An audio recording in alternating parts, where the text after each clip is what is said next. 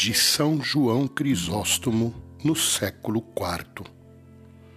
Então os outros dez discípulos ficaram irritados contra os dois irmãos.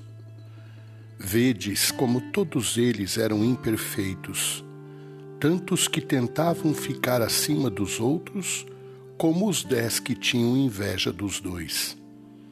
Mas observai-os mais tarde, e vereis como ficaram livres de todos esses sentimentos. Prestai atenção. Tiago, por exemplo, não viveu muito tempo. Desde o princípio, pondo de parte toda aspiração humana, elevou-se a tão grande santidade que bem depressa foi o primeiro a receber a coroa do martírio.